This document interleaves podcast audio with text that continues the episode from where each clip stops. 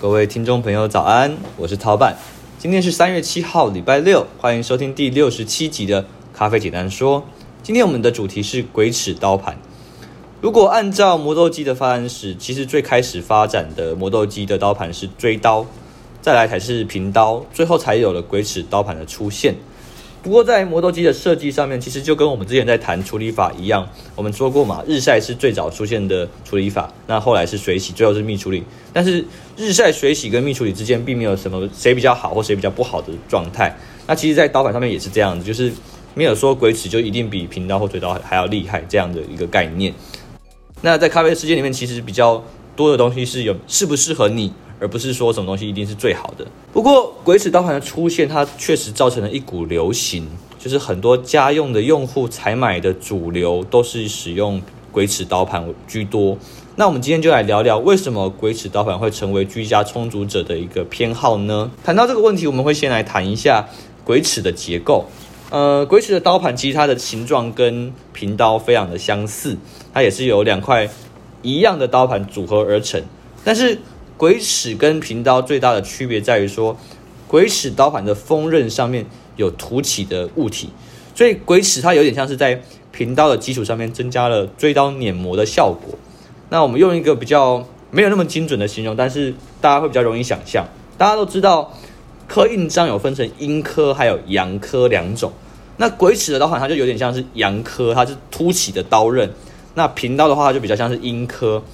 哦，鬼齿这个名字它的由来其实比较不可考，就是至少我找不太到一个比较合理的解释，就是为什么会叫做鬼齿？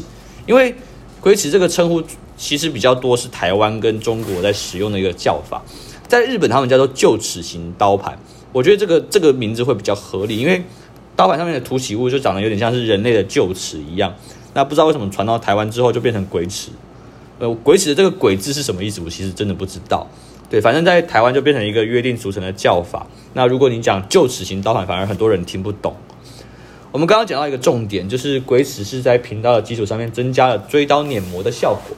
所以你可以说，鬼齿的刀盘它得到了另外两种刀盘的优点，它同时有平刀的那种呃层次感，它同时又有追刀的那那种甜感的表现。但是鬼齿它的经典磨豆机小腹式磨豆机。很多台湾的磨豆机都是参考小腹式的原型去做设计的，所以台湾有很多家用型的磨豆机都是同一种产品，分成平刀版本跟进阶的鬼齿版本，就像是小飞马，小飞马它有平刀版本、鬼齿版本两种两种不同的版本。简单来说，鬼齿型的刀盘它最大的好处就是它的容错率很高。曹板觉得鬼齿型的磨豆机有点像是傻瓜相机，它的操作很简单，而且还能够稍加修饰。那种煮不好的瑕疵，这是我观察鬼齿磨豆机它之所以在家用咖啡圈里面之所以会风靡蛮大的一个原因。但是对于像曹板这样子的营业用咖啡师，其实鬼齿咖啡机它就有点尴尬，有点模棱两可的感觉。就是它虽然说同时带有平刀跟锥刀的两种特点，但是它表现的其实没有像平刀或锥刀的强项那么的的的强，就是它有点平庸啊。就它两个东西都有，但是都没有到顶尖，所以说，如果要追求风味的表现的时候，就会遇到很多的限制。我觉得在这也是之所以在高阶的营业用磨豆机都没有出现鬼使形态的一个主要的原因。好的，今天的节目我们就到这边，感谢大家收听，我是曹板。最后的广告时间，咖啡简单说，这档这档节目是我们二零二零年想要做的一个小小的礼物，用一年时间每天录制自己的语音，让大家用听的更认识咖啡。欢，如果你喜欢这个节目的话，欢迎追踪订阅我们的 Line App。IG、YouTube 还有脸书的平台，更多的优质内容我们会随时更新在这些平台上面，也请不要吝啬帮我们多多宣传支持。我是曹板，感谢大家收听，我们下期再会，拜拜。